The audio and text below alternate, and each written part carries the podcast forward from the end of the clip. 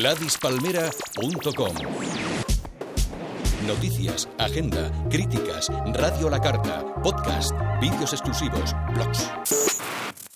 GladysPalmera.com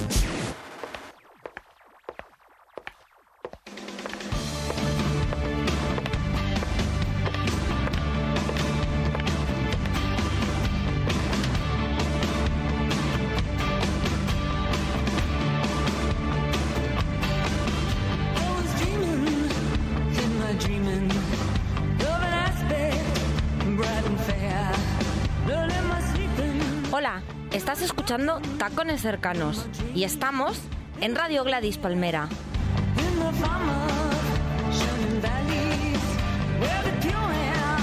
Hoy nuestros tacones nos llevan de paseo por el mundo de los mitos y también por otros paisajes, lugares de esta nuestra realidad que por múltiples intereses no se nos enseñan, paisajes que defender y de los cuales nos hablará hoy Beatriz Larraz. Vamos, que traemos hoy los tacones de vértigo.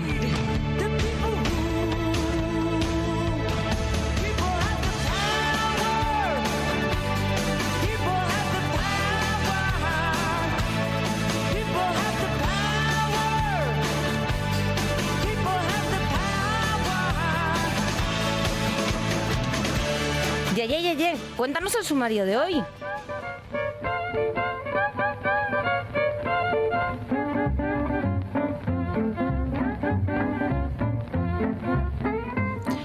Hoy vamos a hablar sobre ciencia, la hermana pobre de nuestro Estado de Derecho. Viene a visitarnos Beatriz Larraz, una mujer que ha liderado diversos proyectos de investigación y con la que vamos a tratar sobre organismos modificados genéticamente y las consecuencias que esta biotecnología tiene para el planeta.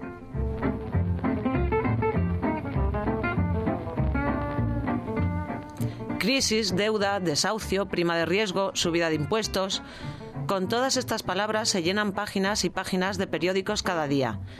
Pues también hay buenas noticias, acciones positivas que ocupan mucho menos espacio en la actualidad, pero que existen y son una llama de esperanza para el género humano. Hoy Inma nos va a presentar alguna, en pequeños gestos, grandes cambios.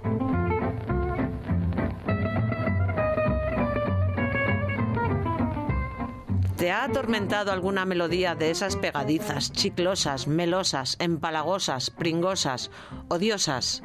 Hoy nos vamos a pegar el gustazo de enviar nuestras canciones más odiadas a la isla de los destierros, junto con sus autores, por supuesto.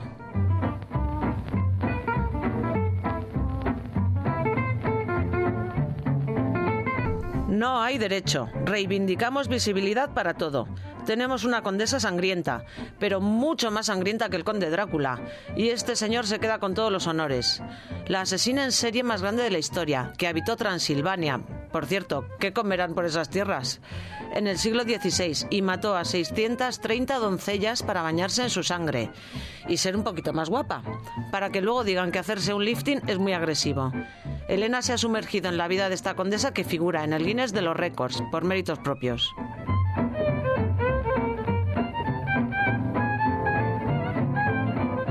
También vamos a hablar de mitos. María nos va a narrar por qué Pandora es responsable de tanto mal como ocurre hoy entre el cielo y el suelo. No te lo pierdas, nunca la mitología ha sido tan divertida. Para terminar, Elena ha rastreado la red y con su olfato de sabuesa nos resume las webs más curiosas y útiles de Internet. A lo mejor encuentras ese disfraz de mujer pantera que buscabas a mitad de precio o la solución para tu problema de halitosis. Este va a ser nuestro taconeo de hoy, vibrante como la luz, sonoro como un martillo pilón y muy a ras de suelo. Por cierto, Loreto, pásame esa caja tan bonita que hay ahí, que llevo días viéndola y me muero por saber lo que tiene dentro.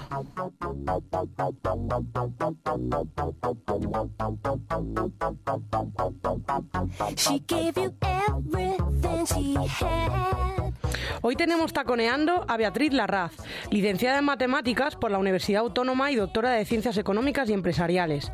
Actualmente es profesora de Estadística en la Universidad de Toledo y ha liderado distintos proyectos de investigación y autora de multitud de artículos y libros. Sus líneas de investigación van desde los mercados inmobiliarios hasta los procesos electorales o las diferencias de género. Hoy nos va a hablar, entre otras cosas, de los productos transgénicos y de ciertos problemas asociados a ellos. Hola Bea, bienvenida. Y hola Leye, ¿qué tal todo? Muy buenas tardes. Hola. Bueno, pues para empezar, cuéntanos qué es un transgénico. Bueno, un transgénico es un organismo modifi- modificado genéticamente por la acción del hombre. Básicamente, la transgénesis consiste en la supresión o, o inclusión de un gen de otra especie en un organismo vivo.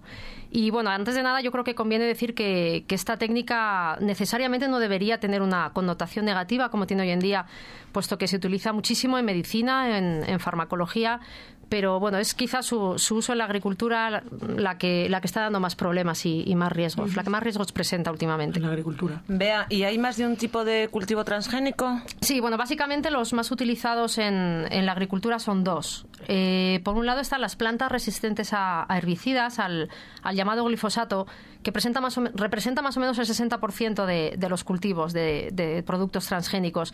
Con ello lo que consiguen básicamente es que salgan adelante el, el 100% de las semillas plantadas ¿no? en, en cada plantación porque utilizan mayor cantidad de, de herbicida para matar lo que mal, mal llamadas son las malas hierbas y por tanto esa planta ya no se va a ver no se va a ver afectada. Tiene muchas mm, implicaciones negativas como son la contaminación del suelo, pero bueno, eh, con, con ello consiguen eso, ¿no? Y por otro lado están los transgénicos, los cultivos de tipo BT. Este nombre tan, tan curioso viene de la, de la bacteria de la que proviene esta proteína, que es la, la bacteria Bacillus thuringiensis.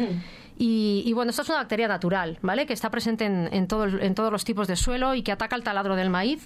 Talo del- el taladro del maíz es un bichito que, que se come el tronco de la planta y nada más hace que, que esta caiga y, y, bueno, pues que sea más difícil su recolección, pero nada más, ¿no? El taladro realmente tampoco implica otra cosa. Eh, entonces, bueno, pues al introducirla en el maíz de, de manera, de manera artificial, a través de una transformación genética, lo que se consigue es que todas las células de la planta del maíz sean capaces de producirla. De esta manera, bueno, pues al haberlo hecho de forma artificial, se consigue que se genere mayor cantidad de, de esta proteína que y acaba afectando a bueno pues a los lepidópteros, a las mariposas, a los insectos del suelo, a la fauna de los ríos. Queda incluso incluso en el suelo, ¿no? Después de después de cosechar todo lo que queda en eh, parte de la planta que queda en el suelo tiene sigue generando esa bacteria. Bueno, pues por, por un tiempo mucho más largo que, que lo que se hace de forma natural. También a veces este tipo de mm, de, de cultivo transgénico implica a veces la aparición de nuevas plagas, ¿no? Porque, bueno, pues todos sabemos que el nicho que dejan unos, in- unos, eh, unos insectos aniquilados, inmediatamente la naturaleza lo, lo rellena, ¿no? Con otro, con otro tipo de especies. Entonces, bueno, Claro, un tema también de los transgénicos son los riesgos que se, aso- la- se asocian, ¿no? Es el gran problema. ¿Qué tipo de riesgos? Efectivamente, bueno, pues hay riesgos de, de muchos tipos. El, el primero mm, podría ser el, el medioambiental, ¿no? Es el, el único campo de la ciencia realmente en el que en el que las pruebas no están confinadas en el laboratorio, ¿no? Se hacen al aire libre. Eso implica contaminación de plantaciones vecinas por la polinización, de forma que, bueno, pues un problema muy grande, muy, muy alto hoy en día es el, el hecho de que, de que agricultores vecinos pierden el sello de calidad ecológica de- debido a este problema.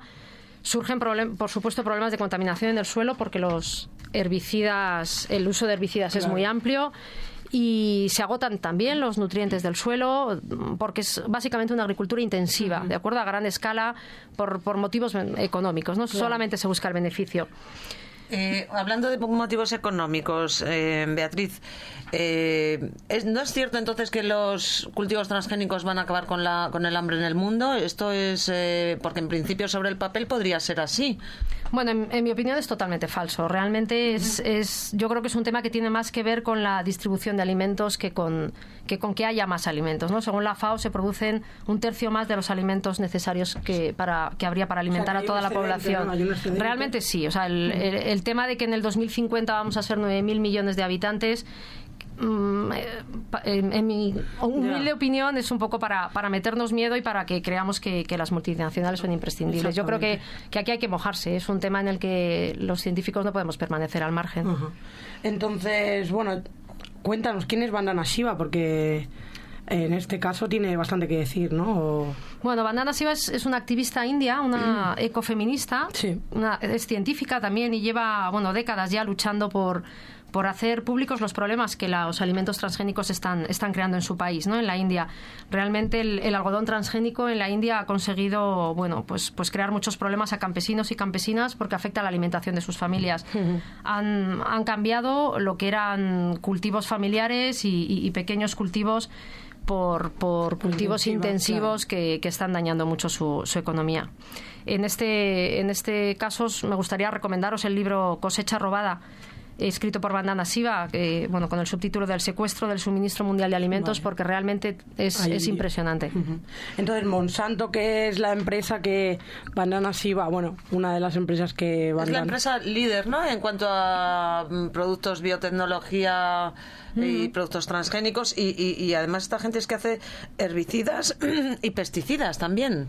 Claro, lo hacen, lo hacen todo, realmente. hacen, Son los que tienen patentadas las semillas, a su vez eh, son los que te venden los herbicidas, la maquinaria incluso. Entonces, bueno, realmente te tienen en sus manos, porque una vez que lo una vez que tú entras en este en este mercado debido a que las semillas son autoestériles por tanto tú no las puedes volver a no las puedes una vez que las plantas luego no vuelven a, tener, no generan frutos más plantas. claro. Entonces tienes que comprarlas todos los años de, forma que estás estás en sus manos. Y esto en, países como como la India o en países en desarrollo pues, mm, pues es un gasto añadido a un proceso, como decía Bandana, que es cerrado, ¿no? Que, pero, además una cosa que llama mucho la atención de esta gente es que eh, crean, eh, generan el problema o generan la enfermedad y luego ellos generan la solución de manera que tengas que recurrir a ellos sí, o sí. Es decir, crean la necesidad donde no la había en principio. Yo he oído hablar de un herbicida que tienen, que es el más vencido, vendido en los últimos 30 años, que es el Roundup, ¿no? y luego ellos mismos han creado la, la soja resistente al, Roundup, que es la, Roundup, Ready, o sea, o, por ejemplo... Era el virus y el antivirus, es lo mismo, ¿no? Sí, están haciendo lo mismo, por lo visto, con una con las abejas. Eh, se están muriendo las abejas a patadas por culpa de muchos de los herbicidas y pesticidas que usan, y a la vez están han creado, han comprado un laboratorio en Israel eh, para la para desarrollar productos experimentales para proteger las abejas de sus propios venenos. Es una cosa asombrosa. El tema de las abejas está todavía por, por demostrar científicamente. ¿eh? Sí, parece ser que, que, bueno, que efectivamente la mortalidad de las abejas está siendo muy alta.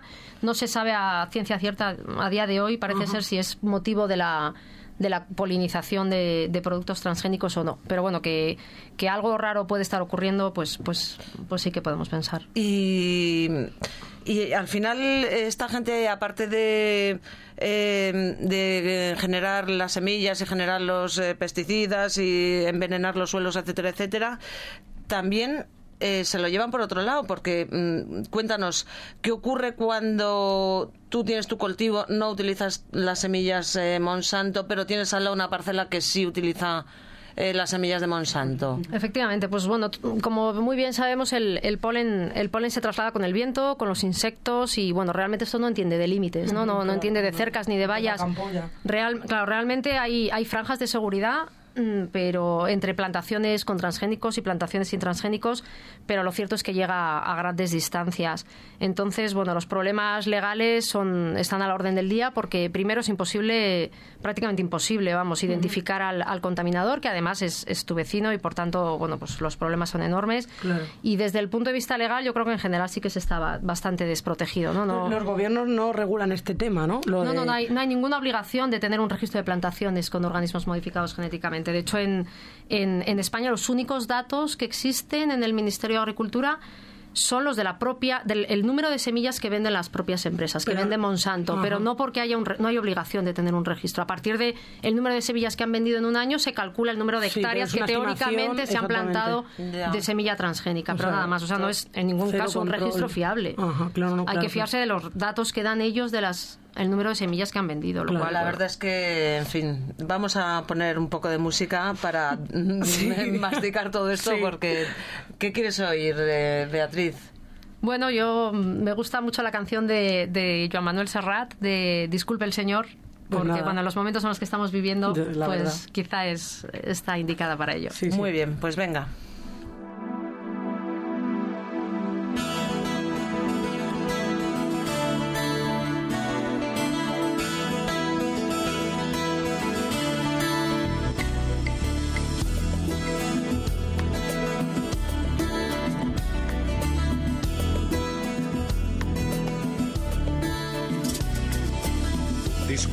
Señor si le interrumpo, pero en el recibido hay un par de pobres que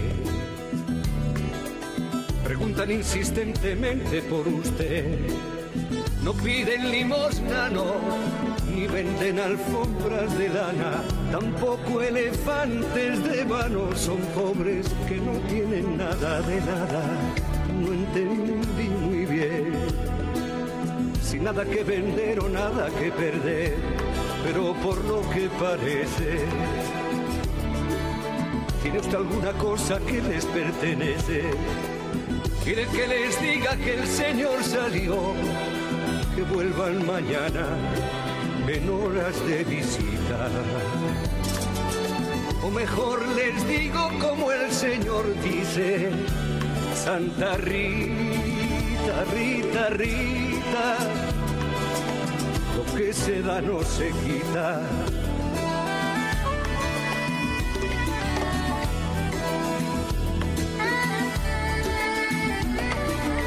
Disculpe el Señor, se nos llenó de pobres el recibido y no paran de llegar. Desde la retaguardia por tierra y por mar. Y como el Señor dice que salió y tratándose de una urgencia, me han pedido que les indique yo por dónde se va la despensa y que Dios se lo pagará. Me da las llaves o los hechos, usted verá que mientras estamos hablando, llegan más y más pobres y siguen llegando. ¿Quiere usted que llame a un guardia y que revise si tienen en regla sus papeles de pobre? O mejor les digo como el Señor dice, bien me quieres, bien te quiero, no me toques el dinero.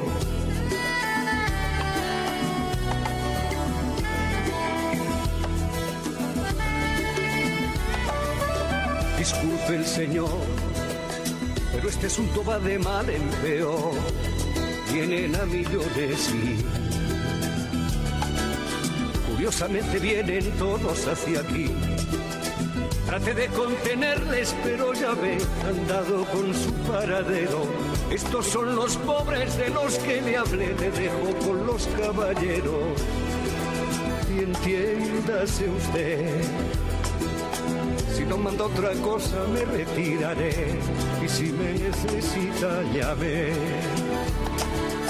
Que Dios le inspire o que Dios le ampare, que esos no se han enterado. Que Carlos Marx está muerto y enterrado.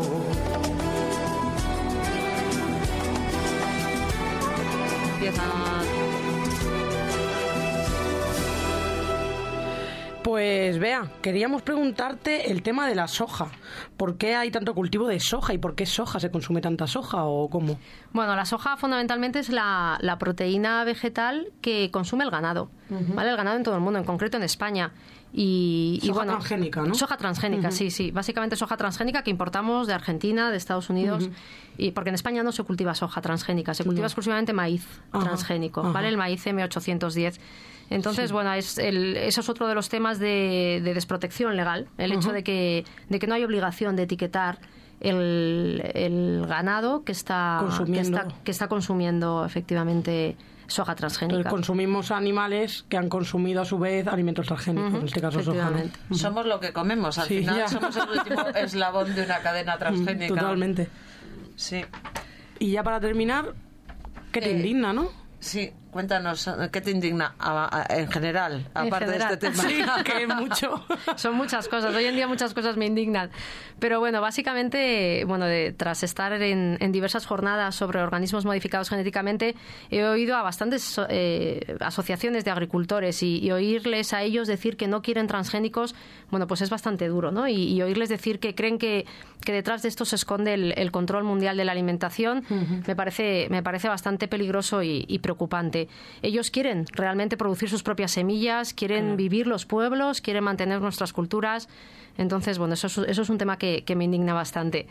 Eh, además de esto, desde el punto de vista ecológico, creo que, si rompemos las, las, interrelaciones que mantienen las especies, entre ellas, bueno, pues la, biodiversidad tendrá, tendrá un fin. Eh, antes o después, pero lo tendrá.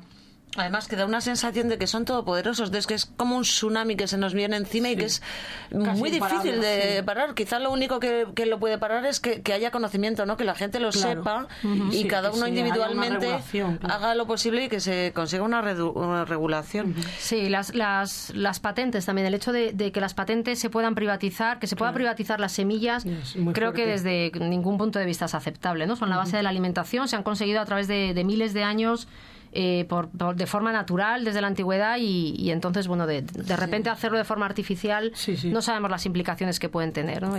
pero respecto a lo que decías de, de quedarnos parados, yo creo que no yo creo que, que efectivamente, además de informarnos, tenemos que informarnos y actuar. ¿Vale? Entonces, bueno, desde este punto de vista, pues, pues este mismo mes, por ejemplo, bueno, pues tenemos una reunión sobre unas redes de economía solidaria en la Casa de la Cultura de Mora. Está, bueno, las organiza Sodepaz, sí, una organización, y bueno, pues puede, puede ir quien quiera. Y bueno, de cara también al, al 20 y al 21 de de febrero en la Universidad de Castilla-La Mancha tenemos organizadas unas jornadas universitarias sobre el Tajo eh, bueno, porque por ejemplo el río Tajo pues también sufre estas y otras muchísimas consecuencias de, apuntamos entonces de, la, del estado actual, ¿no? Y, bueno, pues todo lo que se pueda todo lo que se pueda hacer se, se hace y, y desde aquí desde luego yo animo, animo a eso evidentemente. Pues, Beatriz, ¿hay alguna web o algún sitio donde la gente pueda recurrir si quiere algo más de información sobre Monsanto o sobre hay, hay, está, está sí sí Te metes ah, con ponerlo en, Google, aparece aparece todo. lo, googleizas que es esa palabra. Eh, Monsanto tiene su página web perfectamente desarrollada con su equipo directivo y con las soluciones de lo... y con las soluciones que ellos y en su opinión plantean para el futuro. O sea que eso eso es perfectamente pero también hay contraopiniones no por supuesto por supuesto sí, asociaciones ecologistas prácticamente todas. Ya te digo asociaciones de agricultores bastantes no todas pero pero bastantes y, bueno, y movimiento ciudadano mucho, claro. muchísimo. Bueno, Beatriz, pues te agradecemos muchísimo que hayas venido. Por cierto, eh, algo que siempre solemos preguntar a otras mujeres que vienen, ¿cómo te las arreglas para tener una familia, tener hijos, tener un trabajo, dar clases en la universidad, hacer investigación científica? Bueno, pues con... ¿Cómo te organizas? Intentando desdoblarnos en 50 caras, que, a veces es muy difícil, pero, pero bueno, y con, con mucha ayuda con mucha ayuda. Evidentemente no estoy yo sola en casa y, bueno, ahí, ahí, está mi marido y... Ojalá todas las mujeres pudieran decir eso. Qué bien. Pues muchas gracias, Beatriz. Gracias a vosotras.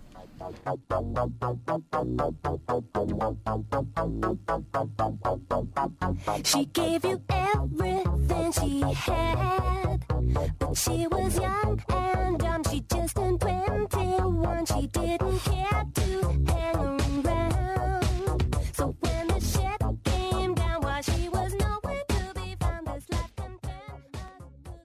Radio Gladys Palmera.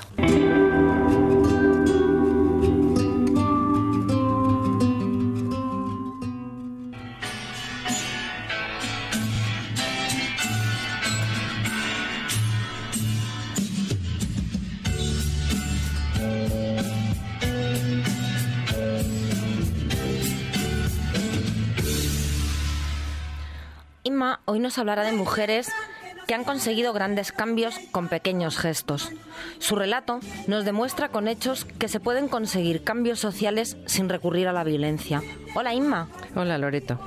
Hoy quiero hablaros de una mujer que yo utilizaba como ejemplo en mis clases para explicar a mis alumnos lo importante que son los pequeños gestos, que todos podemos hacer. Rosa Parks, con un pequeño gesto, no ceder su asiento en un autobús a un hombre blanco, cambió la historia de los derechos civiles de los negros en Estados Unidos. El 1 de diciembre de 1955, una costurera de 42 años se sentaba en una de las filas para gente de color en un autobús de la ciudad de Montgomery, en Alabama. Una ley de la ciudad obligaba a los negros a dejar sus asientos a los blancos cuando no quedaban asientos disponibles en el autobús. Rosa Parks se negó a levantarse, fue arrestada y cambió con su coraje a toda una nación sin siquiera proponérselo. Cuando el conductor le ordenó ceder su asiento, ella le contestó, No, estoy cansada de ser tratada como una ciudadana de segunda clase. Este llamó a la policía y la arrestaron.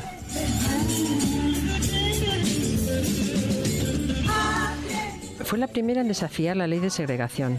Fue condenada y multada con 14 dólares y provocó el boicot de 381 días a los autobuses públicos.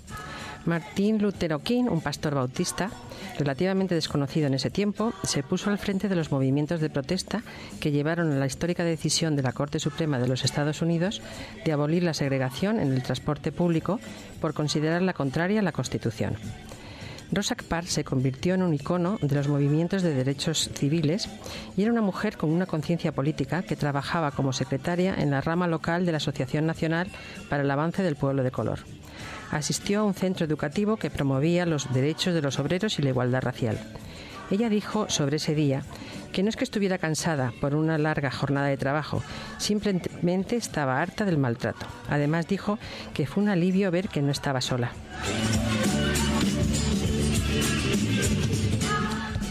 Rosa nació el 4 de febrero de 1913 en un pueblo de Alabama. Era hija de un carpintero y de una profesora, que le enseñó que había que aprovechar las oportunidades sin importar que fueran muy escasas. Sus abuelos habían sido esclavos. Recordando a su madre, Rosa dijo en una entrevista, en ese entonces las oportunidades eran prácticamente inexistentes porque no teníamos derechos civiles. Todo se reducía a sobrevivir y a mantenerse con vida día a día. Cuando era niña recuerdo que al dormir escuchaba el griterío del Ku Klux Klan en uno de sus linchamientos y sentir miedo que incendiaran mi casa. En 1932 se casó con Raymond Park. Trabajaron los dos en la Asociación Nacional para el Progreso de la Gente de Color. Pasado un tiempo perdió su empleo y recibió amenazas de muerte en Alabama, por lo que se trasladaron a Detroit, donde ella formó parte de un equipo de asesores de un senador demócrata. Recibió muchos premios a lo largo de su vida. El Consejo del Liderazgo Cristiano del Sur estableció en su honor el Premio Rosa Park a la Libertad. Después de la muerte de su marido, Rosa fundó el Instituto para el Autodesarrollo, que lleva el nombre de ambos. Una de las actividades principales incluye el programa anual de verano para adolescentes llamado Los Senderos de la Libertad. Son viajes en autobús a lo largo del país para conocer la historia de Estados Unidos y del movimiento de derechos civiles.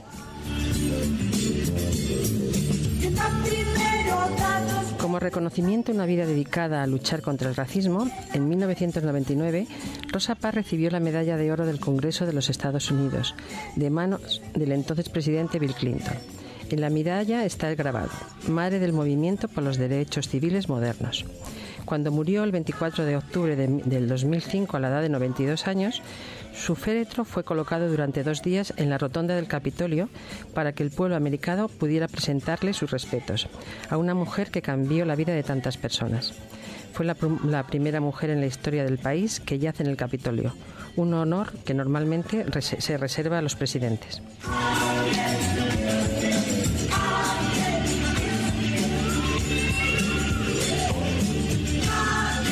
El gesto de Rosa Parr se ha vuelto a repetir en una historia de Israel en diciembre del año pasado. Una mujer de 28 años, Tania Roseblick, se negó a sentarse en la parte de atrás en un autobús tras las exigencias de un pasajero ultraortodoxo.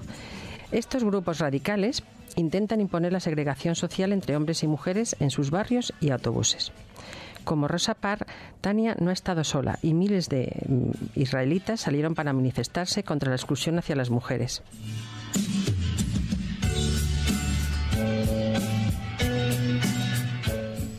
El viernes 20 de enero recortaba un artículo del país que decía, las mujeres israelitas se rebelan. Mujeres israelitas bailan en la calle en protesta por la exclusión del espacio público en Jerusalén. Cantar o bailar son las últimas armas de las mujeres en Israel. Así les plantan cara a estos radicales que se lo prohíben porque afirman que ya van en contra de la ley judía. Reclaman sus derechos frente a una comunidad que las excluye y quiere borrarlas de los espacios públicos.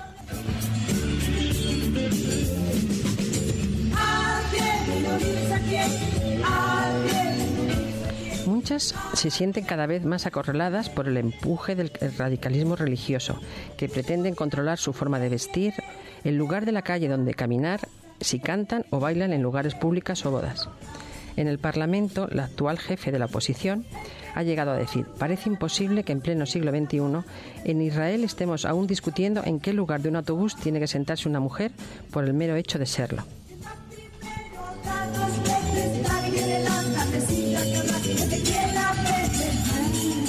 Jerusalén, un grupo integrado por religiosos y laicos, organizó en pleno centro comercial de Jerusalén una coreografía con unas 100 mujeres. Así quisieron llamar la atención sobre la creciente segregación de género en esta ciudad. Dijeron, hemos venido para decir muy alto que estamos aquí y que no nos vamos a callar. Esta vez ha sido la música y el baile las armas que han utilizado contra la segregación entre hombres y mujeres. Sabemos lo que significó el gesto de Rosa Parks. Con el tiempo sabremos lo que conseguirán las mujeres que cantan y bailan en las calles de Israel.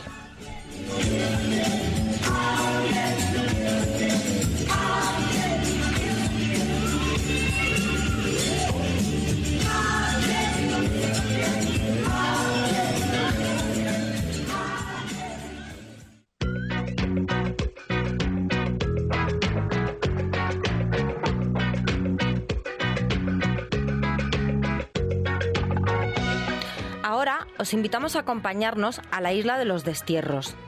Ya sabéis, ese espacio natural donde enviamos al ostracismo a aquellas ideas, personas o cosas que nos perturban. ¡Uh! Y hoy se van de vacaciones las canciones.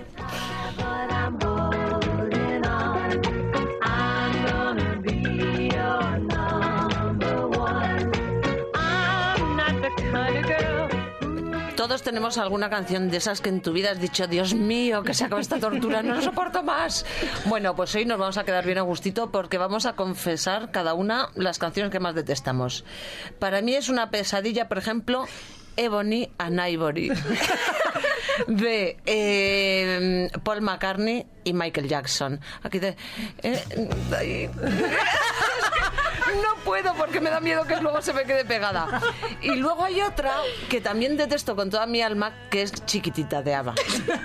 No detesto a Ava. Ava me da mucha marcha. Pero Chiquitita además tengo un trauma porque una de mi colegio eh, bailaba ballet y para una fiesta de fin de curso hizo un número con Chiquitita de Ava y ensayaba todas las tardes con el Chiquitita en español. O sea que si la letra ya es mala en inglés o en sueco, traducida, Chiquitita, dime por qué. Y ahí dando matemáticas y oyendo aquello. Entonces mm, la detesto. No lo he superado. ¿Y vosotras? Yo, la verdad, a coyote das. Y Ay, por Dios. no rompas más. Mi pobre corazón es que no lo aguanto. Y además, ¿quién le ha roto el corazón a este hombre? Que me enteré yo. O sea, la odio, la odio, no puedo con ella. Que le rompa las piernas también. Dios. Que se calle. ¿Y tú, María, qué? Pues yo os voy a hablar hoy de Chimo Bayo. Ah. Porque empezamos con el chiquititan tan tan tan tan que me atranco. Seguimos con éxtasis, esta no. Esta me gusta, que me la como No, yo. yo. Mucho Nada. daño, Nada, mucho nada. daño. Bueno, La gorra increíble, ¿eh? Mucho daño. Premio Cervantes de las Premio letras. Cervantes, sí, señor. Chimo Bayo. Loreto, tú. Yo mm, me ha venido del pasado una canción tremenda que se titula Eres una foca de un grupo que ellos mismos se denominan los inhumanos y ya sabemos por qué. Dice cosas tan bonitas como que tiene ella que hacerse cargo de que es una foca y no puede salir con ella a la calle porque la gente habla y a él le da vergüenza entrar en el pub. Son Pero pues, seguro que a las 5 de la mañana con cuatro copas encima ya le da igual, foca, que no. Foca, Que Claro, porque que suele ocurrir. son inhumanos, son los ultracuerpos, Son- no la invasión, sí. ¿no? ellos mismos, unas vainas. ¿No os da rabia la puerta de Alcalá o voy a ser yo la única? Porque es que vamos. O sea, de mírala, Dios, mírala. Dios ella. mío, que alguien me la quite la cabeza. Ay, eso ha sido una pesadilla durante Toda la años. Toda la vida. Pues yo a Loquillo, lo que se dice a Loquillo, mucha manía no le tengo. Pero chica, es que me escribió la canción esta de hombres y claro, empezamos ya con apoyados en la barra de un bar bebiendo para olvidar, sin cesar de hablar de las mujeres que dejamos de amar. Madre Toma mía. tu Será fantasma. Fantasma. Ligues, fútbol y la mili. Vamos, todo, todo en uno. Está clarito. En fin, pues sí, es el ejemplo de Machucambo por eh, Machucambo, patrio, por, Machucambo, por excelencia. Y hay otra canción que a mí me, me hirió profundamente la primera vez, la primera vez que la escuché.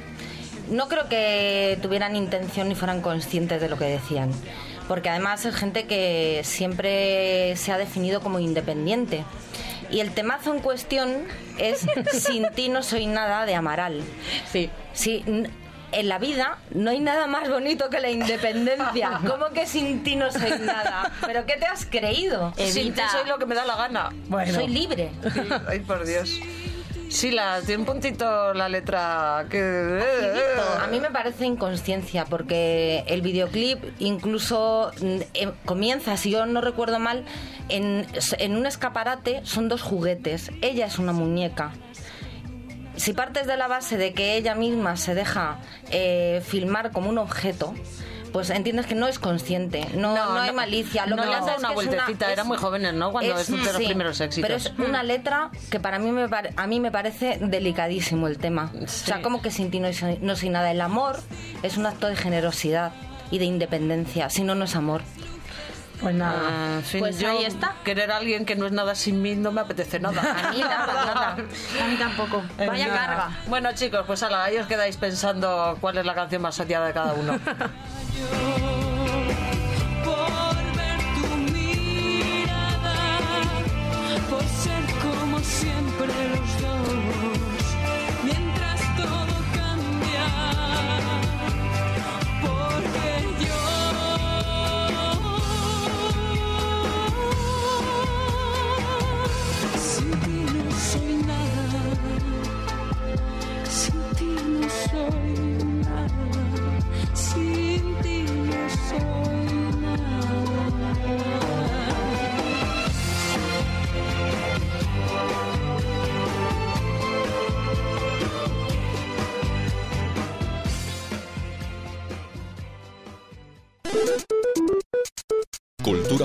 sin escalas en la palma de tu mano. Descárgate la aplicación gratuita de Gladys Palmera para iPhone y Android y disfruta donde quieras de nuestros canales de radio online, vídeos exclusivos, las últimas noticias y una agenda con los conciertos recomendados en tu ciudad. GladysPalmera.com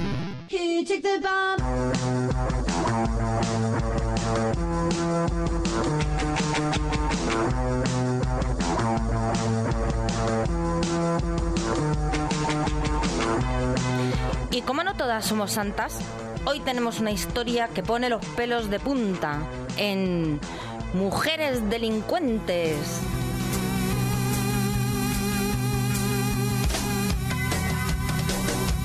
En cuanto a sadismo y depravación, esta señora deja a Drácula a la altura del betún. Obsesionada por el paso del tiempo y la belleza de la juventud, ideó su propio método para mantener una piel joven, y desde luego no era la baba de caracol fue condenada por los horrorosos crímenes que cometió. Sangre y joyas son los elementos de esta historia extravagante y macabra que os vamos a relatar. De origen húngaro, Erzsébet Báthory nació en 1560 en una familia muy bien acaudalada, que, que formaba parte de la familia real de Polonia. Eran tres hermanos. Uno de ellos ya apuntaba maneras y se divertía contándole a su hermana de 8 años las prácticas sexuales que hacía con sus amantes francesas o las historias subiditas de tono que éstas le contaban. Cuando ella tenía ya 10 años, su padre acababa de morir, la prometieron con un noble de baja alcurnia, así que Esbert se mudó al castillo con el que iba a ser su marido y su suegra. Por supuesto, ella odiaba todo aquello. La inocencia y libertad de la infancia había, sido sustituida por los deberes del matrimonio, con solo 10 años de edad. Tampoco el que iba a ser su marido, Pérez Nadasdi, quería casarse. Él prefería el fragor de las batallas. Pero como era hijo único, pues no le quedaba otra. La suegra educaba a su futura nuera en las labores del hogar, clases de latín y alemán, gobernar la casa y comportarse en sociedad. Con 15 años, Herbert tenía el pelo negro ondulado y la piel blanca como la de un muerto, y fue astada cuando se casó. Como las bodas gitanas, aquello duró más de un mes. Banquetes, cacerías, una fiesta de las buenas. Se mudaron a un castillo situado en lo alto de una montaña rocosa. El marido estaba siempre en la guerra como Mambrú y Esbeth encerrada con su suegra y con las damas de honor que ésta había elegido. Y como dice el refrán, cuando el diablo se aburre, mata moscas con el rabo. Esbeth se centró en sí misma. Llegaba a cambiarse de vestido y joyas y peinado hasta 15 veces al día, siempre a espaldas de su suegra, que se oponía a este tipo de rituales. Cuando el marido regresaba de la guerra, la casa despertaba, fiestas, banquetes. Entonces Esbert se encontraba eufórica y rogaba a su marido que la llevase con él de viaje. Por supuesto, la suegra se oponía. Elsbeth se pasaba el día delante del espejo y solo se alejaba de él cuando unos dolores de cabeza que la hacían convulsionar aparecían. Su suegra soñaba con que estos dolores fuesen a causa del embarazo que tanto soñaba para su nuera. Pronto se- desarrolló en Batori una ansia de sangre y sufrimiento. Descubrió que aquellos dolores se aliviaban cuando torturaba a sus sirvientas, no sin antes mantener con ellas relaciones sexuales. A más de una le cosió la boca con hilo negro por hablar de más. La que le robaba alguna moneda la untaba de miel y la dejaba en el bosque a merced de los animales. Aquella que le planchase mal los vestidos le pasaba la plancha por las, por las plantas de los pies. Su marido, que estaba al tanto de aquellas historias, siempre le decía que le aburrían y que no se las contase. En aquel momento, 1585, la suegra muere y Elsbeth comienza a tener hijos, cuatro en total, tres, niños y, tres niñas y un niño, y pobres de ellos. A su madre le ponían nerviosos los lloros, no les hacía ni caso, tampoco las monerías de aquellos cuatro hijos le alegraban en nada. Ahora ya viajaba con su marido a Viena y creó a su alrededor una corte a su servicio, plenamente fiel. Entre ellos había un bufón enano llamado Fizco, que más tarde se convertiría en el ejecutor de sus sádicas órdenes, porque la personalidad depravada de Batori no se había mostrado en todo su esplendor. Fizco, junto con la niñera Ilona y la sirvienta Dorco, se encargaban de atraer a muchachas de, zonas- a muchachas de la zona del castillo, en principio para que trabajasen allí y que fueran, lo importante es que fuesen vírgenes y jóvenes, era la prioridad. Mientras tanto, el marido, que se había vuelto un devoto religioso, se encerraba largas horas para rezar y hacía caso omiso de los ruidos que llegaban de las estancias de su esposa.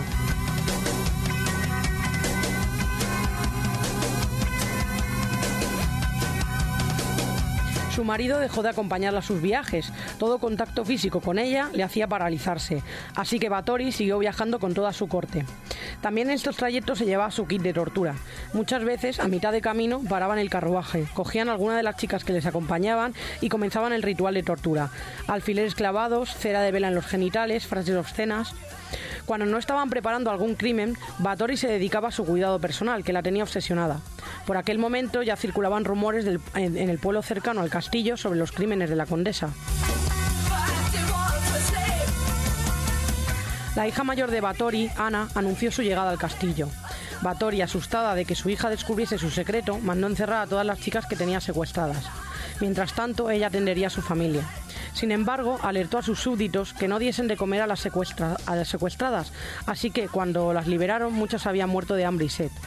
Batori tuvo que explicar aquellos fallecimientos al pastor de la iglesia local, András Betoni, que sin embargo seguía sospechando y estaba dispuesto a informar a las autoridades. La corte de Batori se enteró de los planes del pastor y tras amenazarlo, este desistió. En este momento nuestra condesa descubrió lo que la sangre podía hacer por ella, el remedio milagroso contra la vejez. Se dedicó a desangrar a todas sus víctimas para luego darse largos baños en su sangre. De esta forma creía que su piel sería más blanca y más tersa. Por aquella época fue invitada a una gran boda organizada por el palatino Giorgi Turzo. Elsbeth no quería ir, pero no hacerlo levantaría sospechas. Por el camino torturaron a una chica haciendo que se le hace en el frío invierno mientras le echaban cubos de agua helada por el cuerpo. Después de la boda, el palatino recibió un encargo real de la mano del cardenal Forgac de que, de que investigara la vida de la condesa Batori. Los rumores eran ya más, más que eso. Todo el mundo sabía que Batori practicaba lo que llamaban vampirismo y brujería. El palatino Giorgi, que rehusaba creer aquellas acusaciones, comenzó a preguntar. Las explicaciones de que la, condesa tenía accesos de, de dolor que la dejaban inconsciente y eran esos momentos de debilidad cuando practicaba aquellos rituales le sirvieron.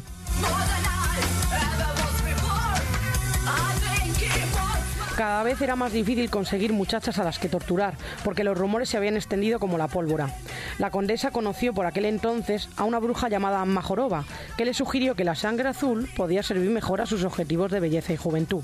Así que se pusieron a ello. Primero consiguieron unas 25 muchachas vírgenes provenientes de familias nobles arruinadas. Les prometían el ascenso en la escala social junto con la condesa Batori, que no quería pasar el invierno en soledad. Enseguida se quedaron sin muchachas porque eran más débiles que las campesinas, pero el enano Fizco encontró la forma de engañar a la condesa. Raptaban a campesinas, les hacían un lavado de cara y se las presentaban a Batori como nobles. Para que la sangre fuese mejor, según la bruja Majorova, la alimentación de las víctimas debía ser buena, así que les daban de comer la carne cocinada de las víctimas anteriores. Por aquel entonces hubo un cambio de rey. El nuevo rey Matías puso especial hincapié en combatir el mal, así que lo primero que hizo fue mandar que se retomasen las investigaciones sobre la condesa que, estaban que habían sido llevadas a cabo por Giorgi. Se, organiz- se organizó una reunión de Estado y la, la condesa tuvo que alojar a algunos diplomáticos, entre ellos a su palatino Giorgi, que tanto la había defendido. Discutió con él y este decidió organizar una, re- una reunión con todos los familiares directos de Báthory, vamos, una intervención, para que vigilasen su comportamiento. Acordaron que, eh, que aquello no saldría a la luz y que encerrarían a la condesa en un convento, de tal forma que el rey Matías quedase satisfecho. Pero mientras se organizaba todo esto, tras bambalinas, el que había sido tutor de los hijos de la condesa y que siempre había estado al tanto de los crímenes cometidos, estaba recogiendo pruebas que inculpasen a la condesa y se las había entregado al soberano.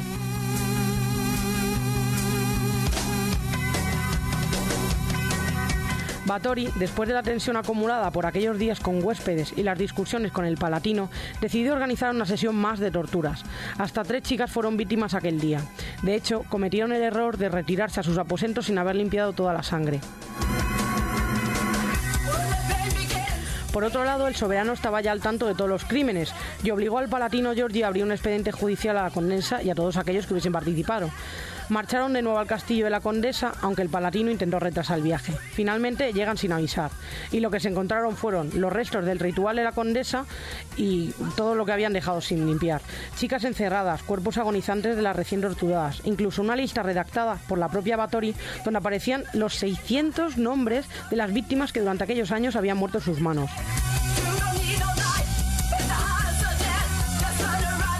Detuvieron a la condesa y a toda su corte y la encerraron a ella sola en una habitación del castillo.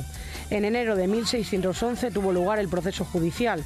Condenaron al enano, al Fizgo a la decapitación y a las otras tres cómplices principales, Ilona, Dorco y Cata, a la hoguera, acusadas de brujería. En cambio, Báthory fue condenada a la reclusión en una habitación del castillo. Tan solo una rendija para el aire y la comida la comunicaban con el mundo. Nunca mandó un mensaje al, exterior y a los tres años de esta situación fue encontrada muerta, vestida con sus joyas y sus perlas.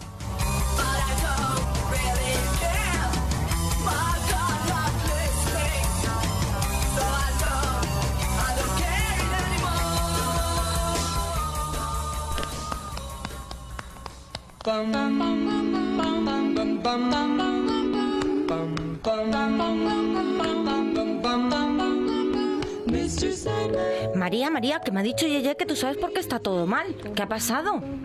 Oye, María, ¿y, y esta caja de quién es? ¿Y qué hacemos? ¿La abrimos? Pues no sé qué decirte. Yo lo que os digo es que os andéis hoy con cuidadito porque vengo hoy con el mito de la caja de Pandora.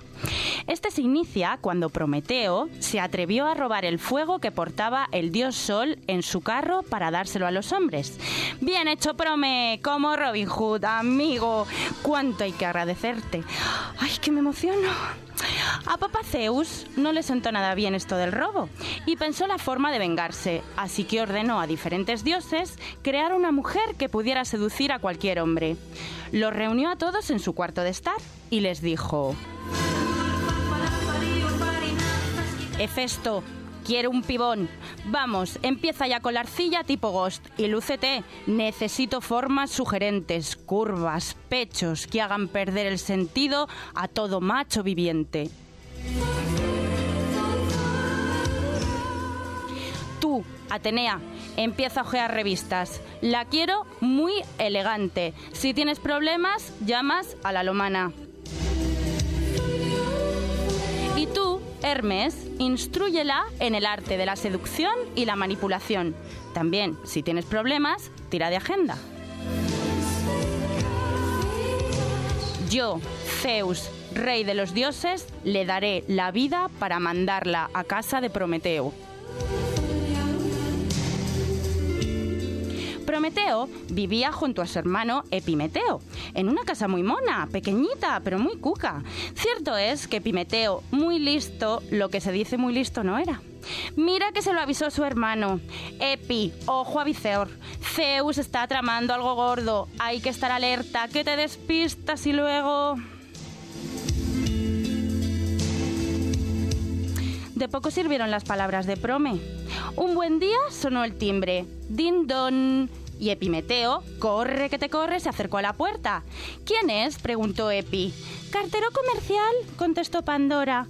Así que nuestro iluminado amigo Epimeteo abrió la puerta y encontró a una mujer bellísima de la cual se enamoró perdidamente y a la que finalmente convirtió en su esposa. Pero chicas, aquí no queda la cosa. Pandora traía con ella una caja preciosísima que contenía todos los males que pueden contaminar el mundo de desgracias. Uno de esos elementos era la esperanza, consuelo de quien sufre. Y es que por aquel entonces cuentan que la vida humana no conocía enfermedades, locuras, vicios o pobrezas, aunque tampoco nobles sentimientos. Y es que, claro, te dan una caja, te dicen que te vayas a casa del vecino y no la abres. Venga ya. Pues pasó lo que tenía que pasar.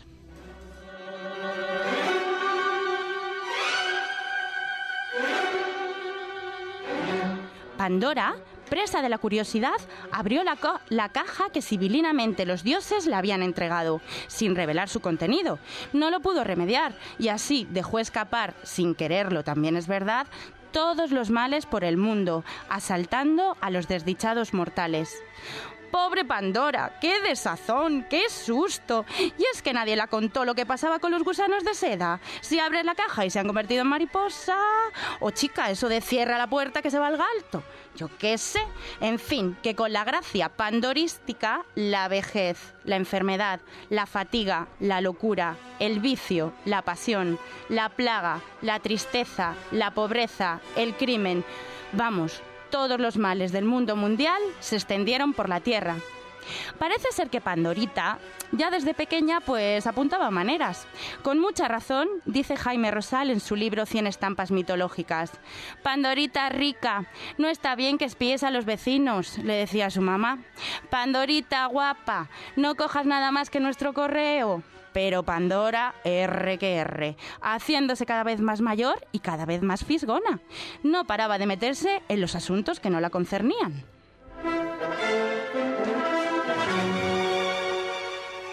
Bueno, sigamos.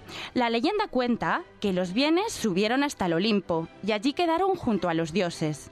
La muchacha, presa del pánico, cerró la caja todo lo, de, todo lo deprisa que pudo y quedó dentro la esperanza, tan necesaria para superar todos los males. La verdad es que era demasiado tarde, la había liado parda.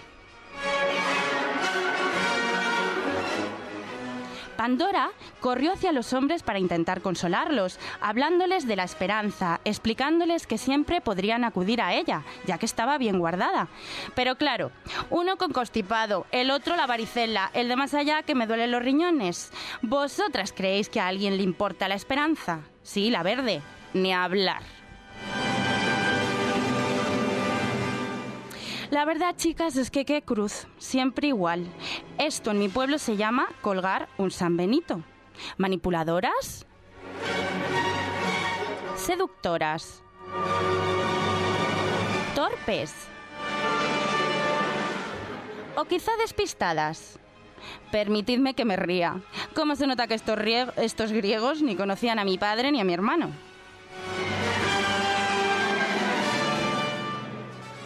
Y es que, amigas, el mito de Pandora tiene mucha amiga.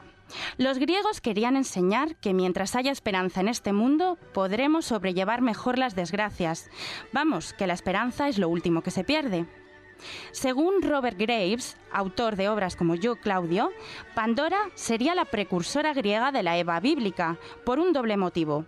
Es la primera mujer entre los hombres y además es la culpable de que vinieran al mundo todos los males de la humanidad. Una vez más, una interpretación del mundo machista y patriarcal. Para Jean-Pierre Bernard, el rol de mito de Pandora en el texto hesiódico, sobre todo referido a los trabajos y a los días, es la justificación teológica de la presencia de fuerzas oscuras en el mundo humano. Al intentar Prometeo obtener para los hombres más de lo que debían recibir, arrastra a la humanidad a la desgracia. Zeus le da a los mortales un don ambiguo, mezcla de bien y mal, una peste difícil de tolerar, pero de la que no se puede prescindir. El engaño mismo disfrazado de amante.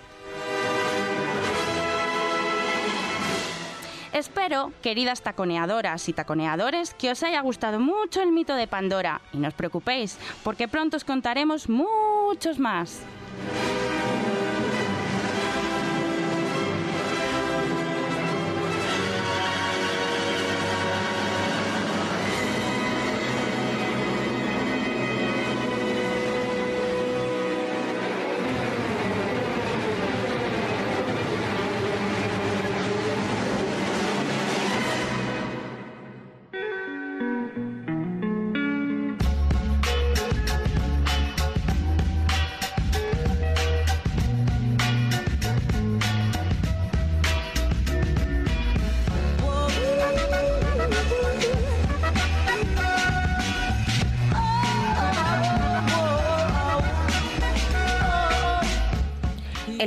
Nos lleva de viaje, pero a través de internet.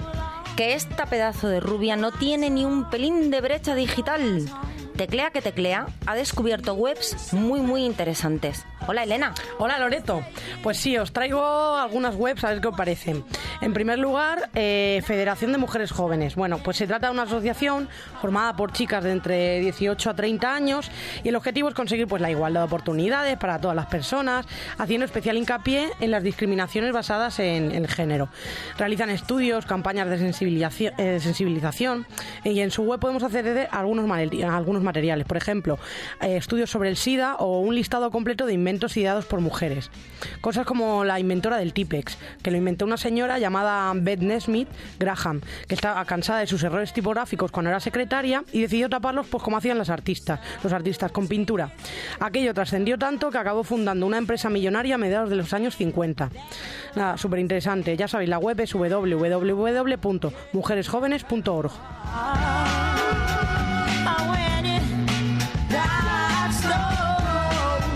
El típico día que no sabes qué cocinar, que si te faltan ingredientes para no sé qué receta, tampoco sabes muy bien cómo combinar los que hay en tu nevera, pues Eureka, Cooking Numbers. Pues en Cooking Numbers selecciona los alimentos que tienes en la despensa y te da una receta con ellos, ni más ni menos. El ser humano es increíble, conseguimos que los aviones vuelen, pero nadie había inventado todavía semejante genialidad. www.cookingbynumbers.com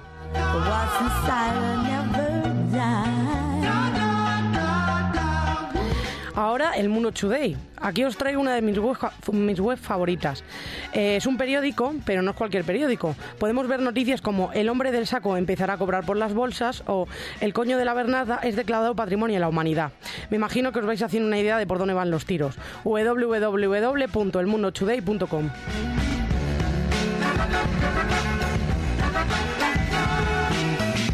Y ya para terminar, dos revistas. En primer lugar, Una buena barba. Eh, Es una revista queer que nos habla de actualidad, sexualidad, cultura, partiendo de la base de que los géneros son una construcción cultural y que incluso el sexo en cierta forma también lo es, o por lo menos no exclusivamente biológico. La inclusividad radical es su lema. Es una revista eh, digital y trimestral y, por ejemplo, en uno de sus números podemos encontrar pequeños artículos sobre exposiciones de arte en distintas ciudades de todo el mundo, leer el manifiesto por la liberación gorda o conocer el mejor rockabilly de los últimos tiempos, lejos del racismo y la homofobia tan característica de este estilo. So long, Ya sabéis, www.unabuenabarba.com. Y para terminar, Antonia Magazín, por supuesto. Ya sabéis que hace poco Mavi Barbas, su editora, estuvo con nosotras. Así que no tardamos en enviarnos a esta divertida revista virtual, que siempre desde el humor nos habla de moda, arte, gastronomía. Ni qué decir tiene que las portadas mensuales son mucho mejores que las de Rolling Stone. ¿Dónde va a parar? Seguro, seguro que más divertidas. www.antoniamag.com.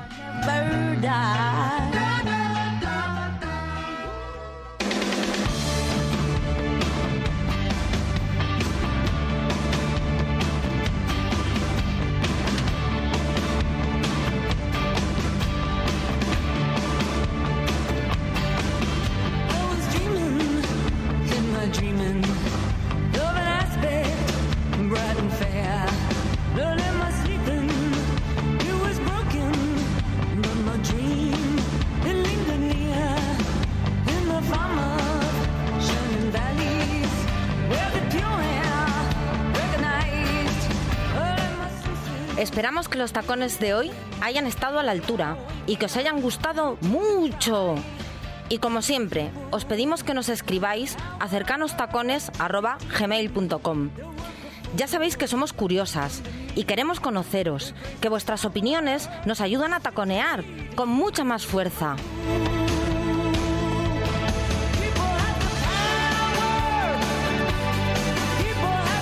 Y recordad, no estamos solos. Somos muchas y muchos los que deseamos un mundo más justo. Pero empecemos por nosotros, con nuestro ejemplo. Seamos honestos.